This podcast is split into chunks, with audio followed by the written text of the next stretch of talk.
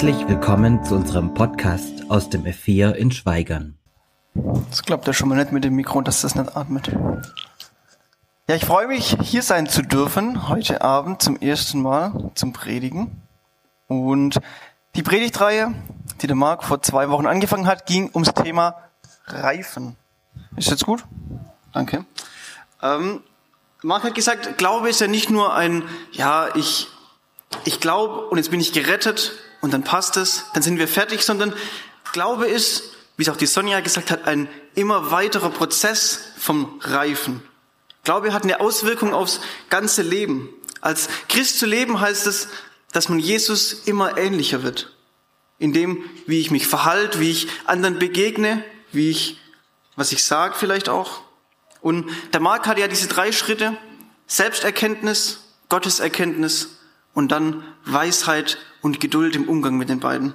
Und wir stellen uns heute die gleiche Frage, die exakt gleiche Frage nochmal. Wie kann ich geistlich reifen? Wie kann ich Frucht bringen? Aber von einem anderen Blickwinkel aus nochmal. Wir gehen zurück zu eurem Text von Jahresthema, Johannes 15. Jesus sagt, ich bin der wahre Weinstock und mein Vater ist der Weingärtner. Eine jede Rebe an mir, die keine Frucht bringt, wird er wegnehmen. Und eine jede, die Frucht bringt, wird er reinigen, dass sie mehr Frucht bringe. Ihr seid schon rein um des Wortes willen, das ich zu euch geredet habe. Bleibt in mir und ich in euch. Wie die Rebe keine Frucht bringen kann aus sich selbst, wenn sie nicht am Weinstock bleibt, so auch ihr nicht, wenn ihr nicht in mir bleibt. Ich bin der wahre Weinstock, ihr seid die Reben. Wer in mir bleibt und ich in ihm, der bringt viel Frucht, denn ohne mich könnt ihr nichts tun.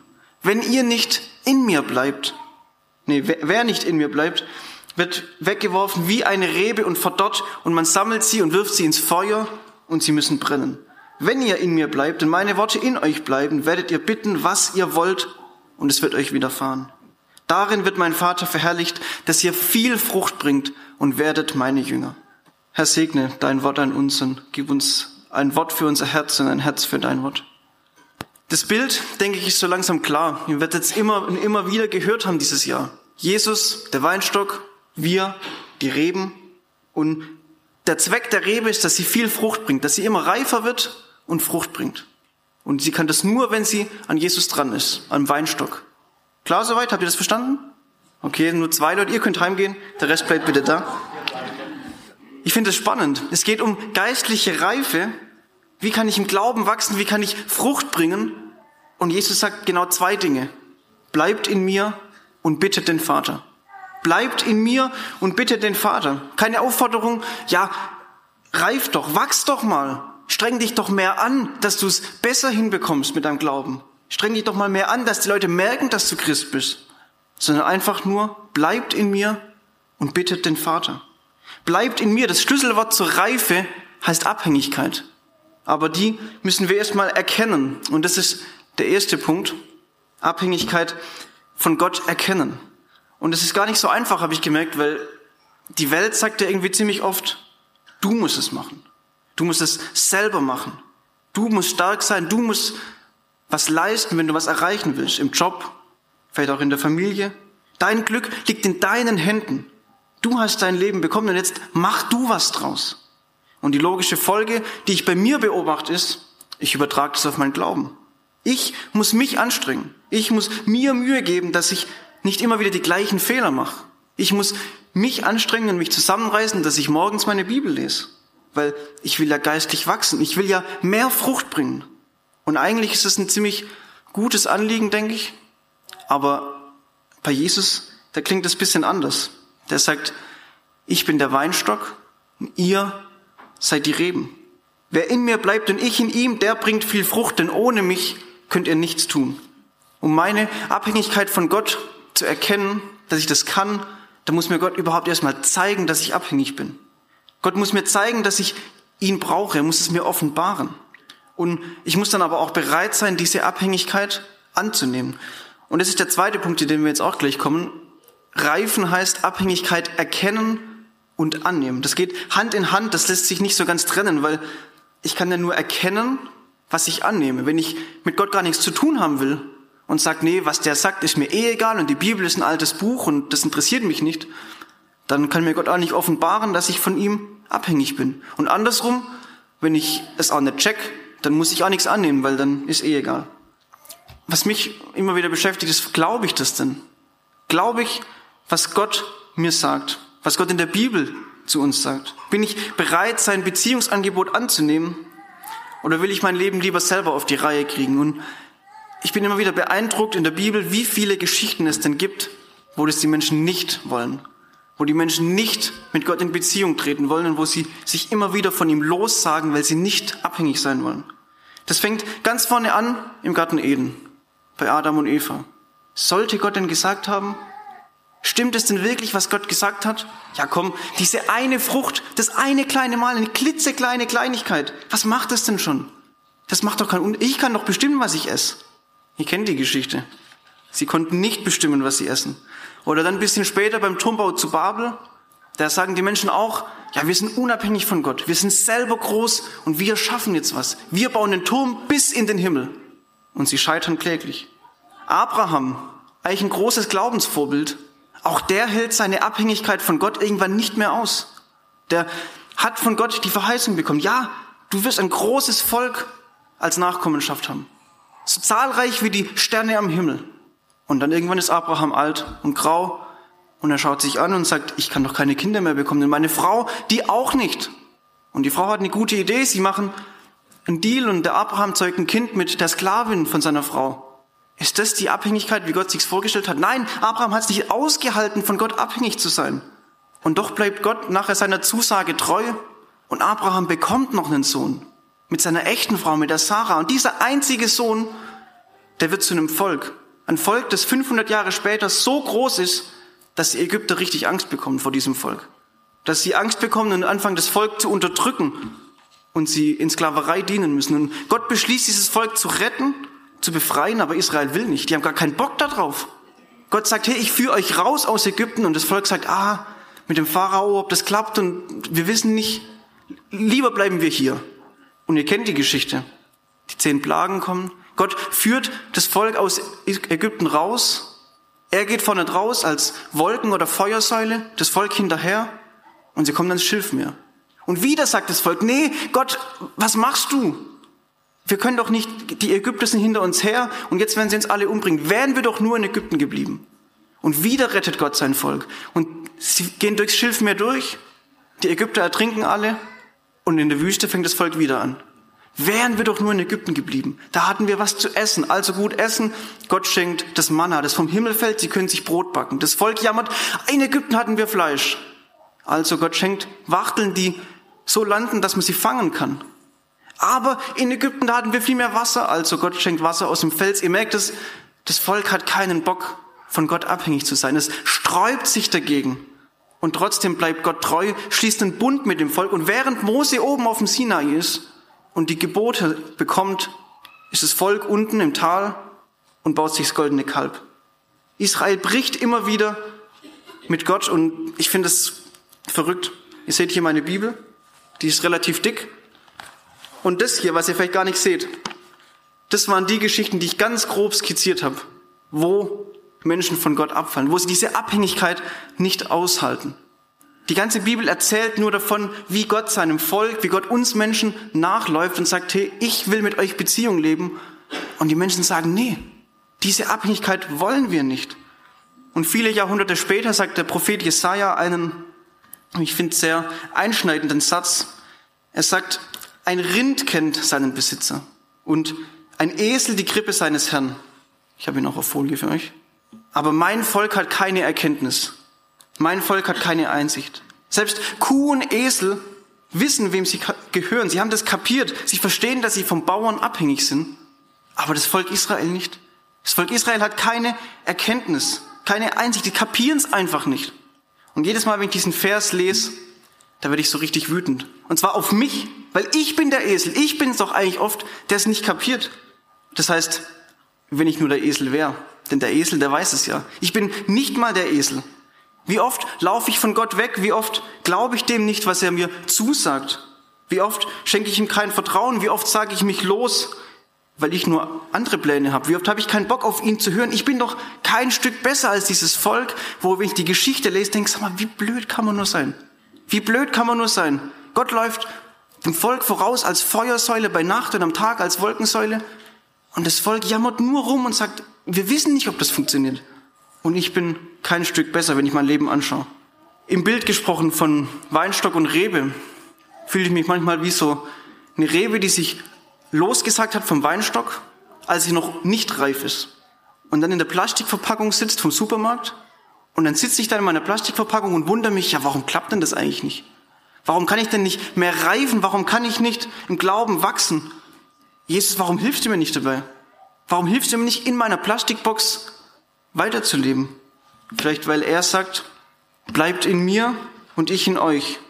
Wie die Rebe keine Frucht bringen kann aus sich selbst, wenn sie nicht im Weinstock bleibt, so auch ihr nicht, wenn ihr nicht in mir bleibt. Gott zwingt sich uns nicht auf. Er macht eine Einladung, ein Beziehungsangebot, dass wir mit dem Schöpfer in Beziehung treten können, dass wir uns unsere Schuld vergeben lassen können, dass wir bei ihm unseren Sinn, Frieden, Erfüllung finden können. Aber der Türgriff ist auf unserer Seite. Und dann ist die Frage, bin ich eigentlich bereit? Sind wir bereit, das anzunehmen? Sind wir bereit, das zu glauben, wenn Jesus sagt, hey, ohne mich könnt ihr nichts tun? Er sagt, bleibt in mir, bleibt in mir. Um geistlich zu reifen, muss ich meine Abhängigkeit von Gott erkennen und annehmen. Und ich finde es beeindruckend, weil Gott gibt uns dafür selber das größte Beispiel. Jesus Christus, der Sohn Gottes, er wurde Mensch und lebte als ganzer Mensch auf der Erde. Ja, er war auch Gott. Aber in den Evangelien, wo seine Geschichte erzählt wird, lesen wir immer wieder davon, dass Jesus seine Abhängigkeit vom Vater betont. Er sagt, ich kann nichts von mir selbst aus tun. Ich rede nicht von mir aus, sondern was ich vom Vater gehört habe. Ich vollbringe das Werk, das der Vater mir gegeben hat.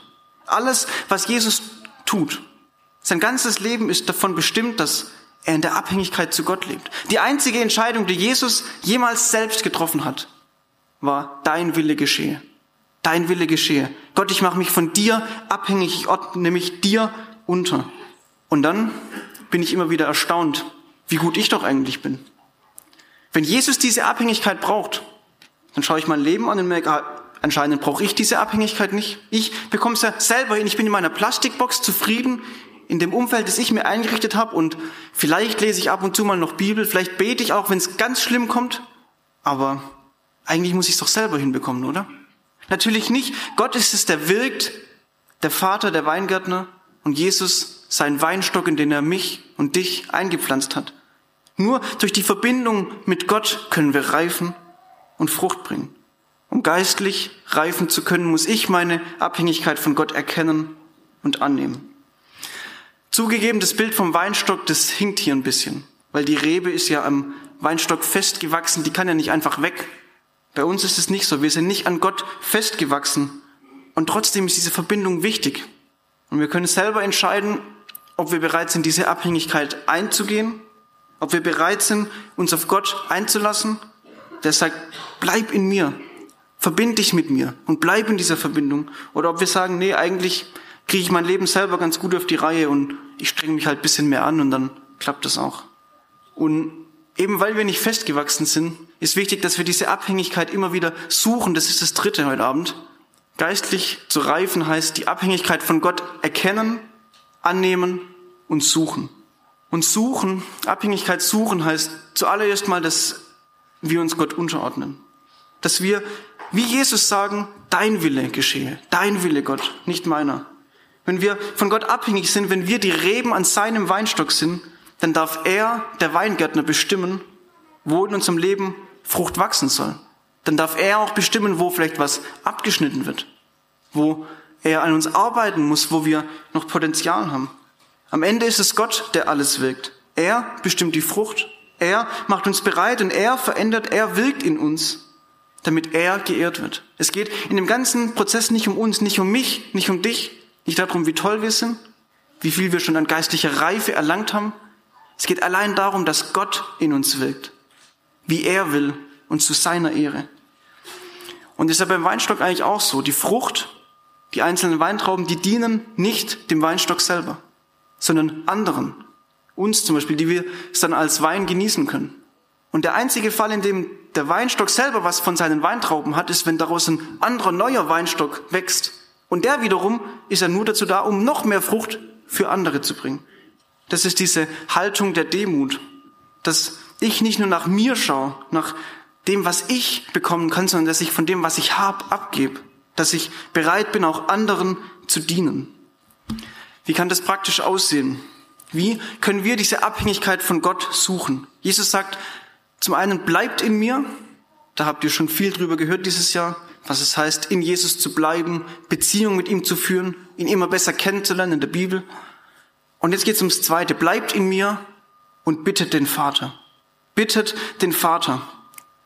Jesus fordert uns auf, uns im Gebet an Gott zu wenden und nach seiner Hilfe zu fragen. Denn nur wenn Gott in unserem Reifungsprozess mit einbezogen ist, dann führt er zum Ziel.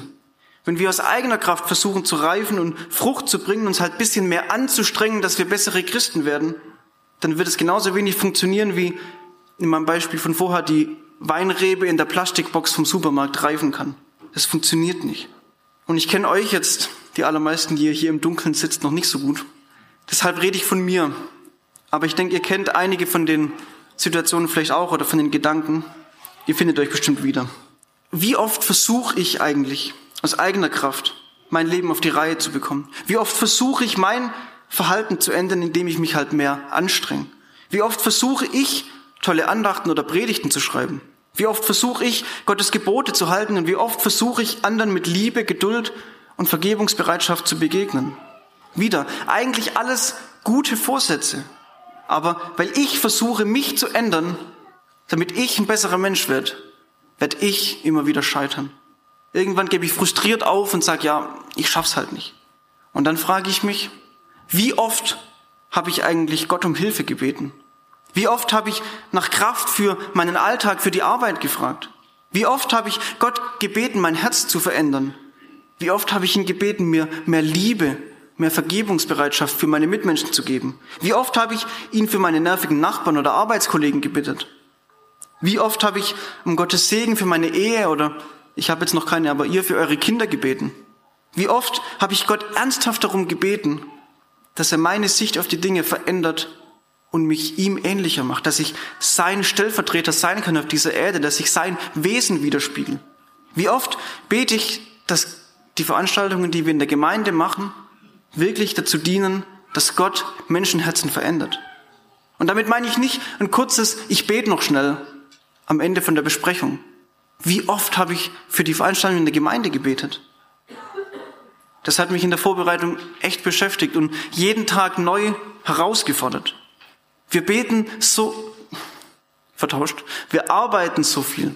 Wir geben unser Bestes, wir hängen uns voll rein und sind mit vollem Einsatz dabei. Und das ist mit keinem bisschen abzuwerten, aber wir beten so wenig. Wir arbeiten so viel, aber beten so wenig. Und Jesus sagt, bleibt in mir und bittet den Vater. Und er selber hat uns das vorgelebt. Er hat sich immer wieder, egal wie viel es zu tun gab, egal wie viele Menschen gerade von ihm geheilt werden wollten oder eine Frage hatten, er hat sich immer wieder in die Einsamkeit zurückgezogen. Jesus hat die Einsamkeit und die Stille, die Gemeinschaft mit Gott gesucht, weil er wusste, dass er zum einen vom Vater abhängig ist und weil er schlicht Beziehung mit ihm führen wollte. Und ganz ehrlich, wenn ich mir Jesus anschaue und sein Leben im Vergleich zu mir, dann weiß ich nicht, wie das aussehen soll. Dann weiß ich nicht, wie ich das schaffen soll. Dann weiß ich nicht, wie ich mich immer wieder hinsetzen soll, um zu beten, um mit allem vor Gott zu kommen, wie er es uns auffordert.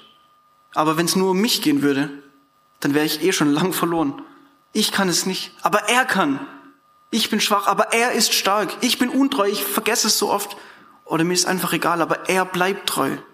Ich sage mich immer wieder von Gott los und vergesse oder ignoriere meine Abhängigkeit.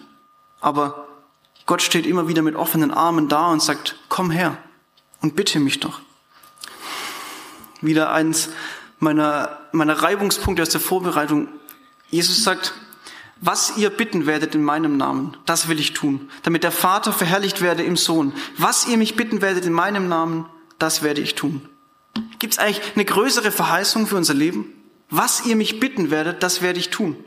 wenn wir Jesus ernst nehmen wollen, dann gilt es auch für Verse wie diesen hier. Bittet den Vater, das wiederholt Jesus immer und immer und immer und immer wieder. Bittet, bittet, bittet.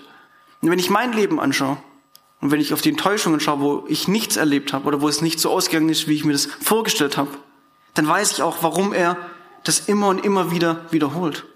Weil wir doch oft so anders geprägt sind, weil wir selber groß sind, weil wir es schaffen sollen.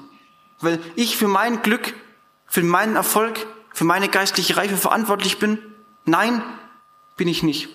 Das heißt, doch, vielleicht ist es die größere Anstrengung, immer wieder neu die Abhängigkeit von Gott zu erkennen und anzunehmen. Vielleicht ist es anstrengender, die Abhängigkeit von Gott zu suchen und Gott im Gebet zu bitten, um seine Hilfe zu flehen, dass er uns reifen lässt. Sicher ist es schwerer, die Kontrolle an Gott abzugeben, ihm zu vertrauen, dass er eingreifen und handeln wird, als es einfach selbst in die Hand zu nehmen. Aber am Ende stehe ich auf der einen Seite, wo ich denke, ja, was kann ich denn eigentlich? Wie oft habe ich schon versagt? Und auf der anderen Seite steht Gott, der Schöpfer des Himmels und der Erde, der die ganze Welt in seiner Hand hält und regiert. Und dieser Gott sagt zu dir, bitte mich, bitte mich. Zum Schluss, wenn wir unsere Abhängigkeit von Gott suchen, wenn wir in Jesus bleiben und den Vater bitten, dann ist unsere geistliche Reife und damit auch Frucht in unserem Leben die natürliche Folge. So wie die Pflanzen jedes Jahr wieder neu wachsen, aufblühen im Frühjahr und dann im Sommer oder im Herbst Früchte bringen, so kann es auch gar nicht anders sein, dass wenn wir in Jesus bleiben, den Vater bitten, als dass wir dann Frucht bringen. Und darum wäre es auch die falsche Konsequenz beim Thema geistliche Reife zu sagen, ja, du musst endlich reifer werden. Du musst jetzt mal bisschen dich anstrengen, dass du mehr Frucht bringst. Ja, in meinem Leben sehe ich sehr viel Luft nach oben. Sehr viel Luft nach oben, was geistliche Reife angeht. Aber Gott wirkt die Frucht. Gott ist es, der in uns am Wirken ist. Unser Fokus muss darauf liegen, auf Gottes Wort zu hören. Bleibt in mir und bittet den Vater. Wenn wir in der Beziehung mit Gott leben, in der Abhängigkeit von ihm, dann ist die Frucht nicht unser, sondern sein Werk, dass er zu seiner Ehre in unserem Leben wirkt. Reifen ist die natürliche Folge von Bleiben und Schneiden. Das kann gar nicht anders sein. Das ist das Wesen eines Christen. Er hat Gemeinschaft mit Gott. Das ist das Bleiben und Schneiden. Und er wird von Gott verändert, das Reifen und Frucht bringen. Und jetzt schau dein Leben an und frag dich, was wäre anders, wenn du Jesus nicht kennen würdest? Wo würdest du dich vielleicht anders verhalten? Wo hättest du dich anders entschieden?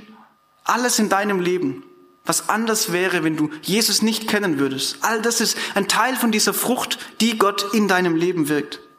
Wir können zu unserer geistlichen Reife nichts weiter beitragen, als dass wir nach allen Kräften uns nach dieser Abhängigkeit ausstrecken. Dass wir sie erkennen, annehmen und suchen.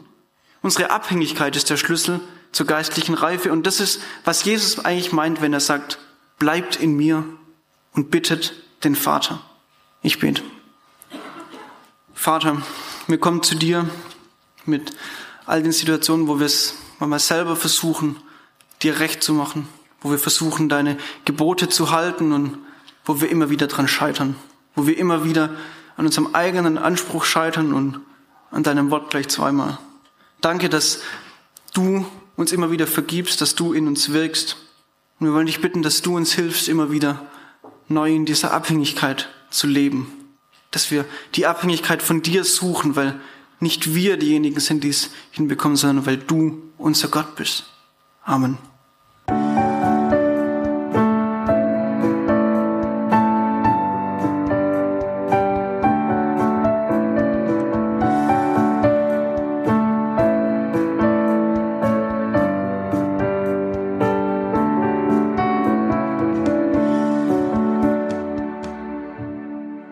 Dass du dir die Folge bis zum Ende angehört hast. Sollten noch Fragen bestehen, Wünsche oder Kritik, können Sie uns gerne eine E-Mail schreiben an podcast.lgv-schweigern.de. Bis zum nächsten Mal.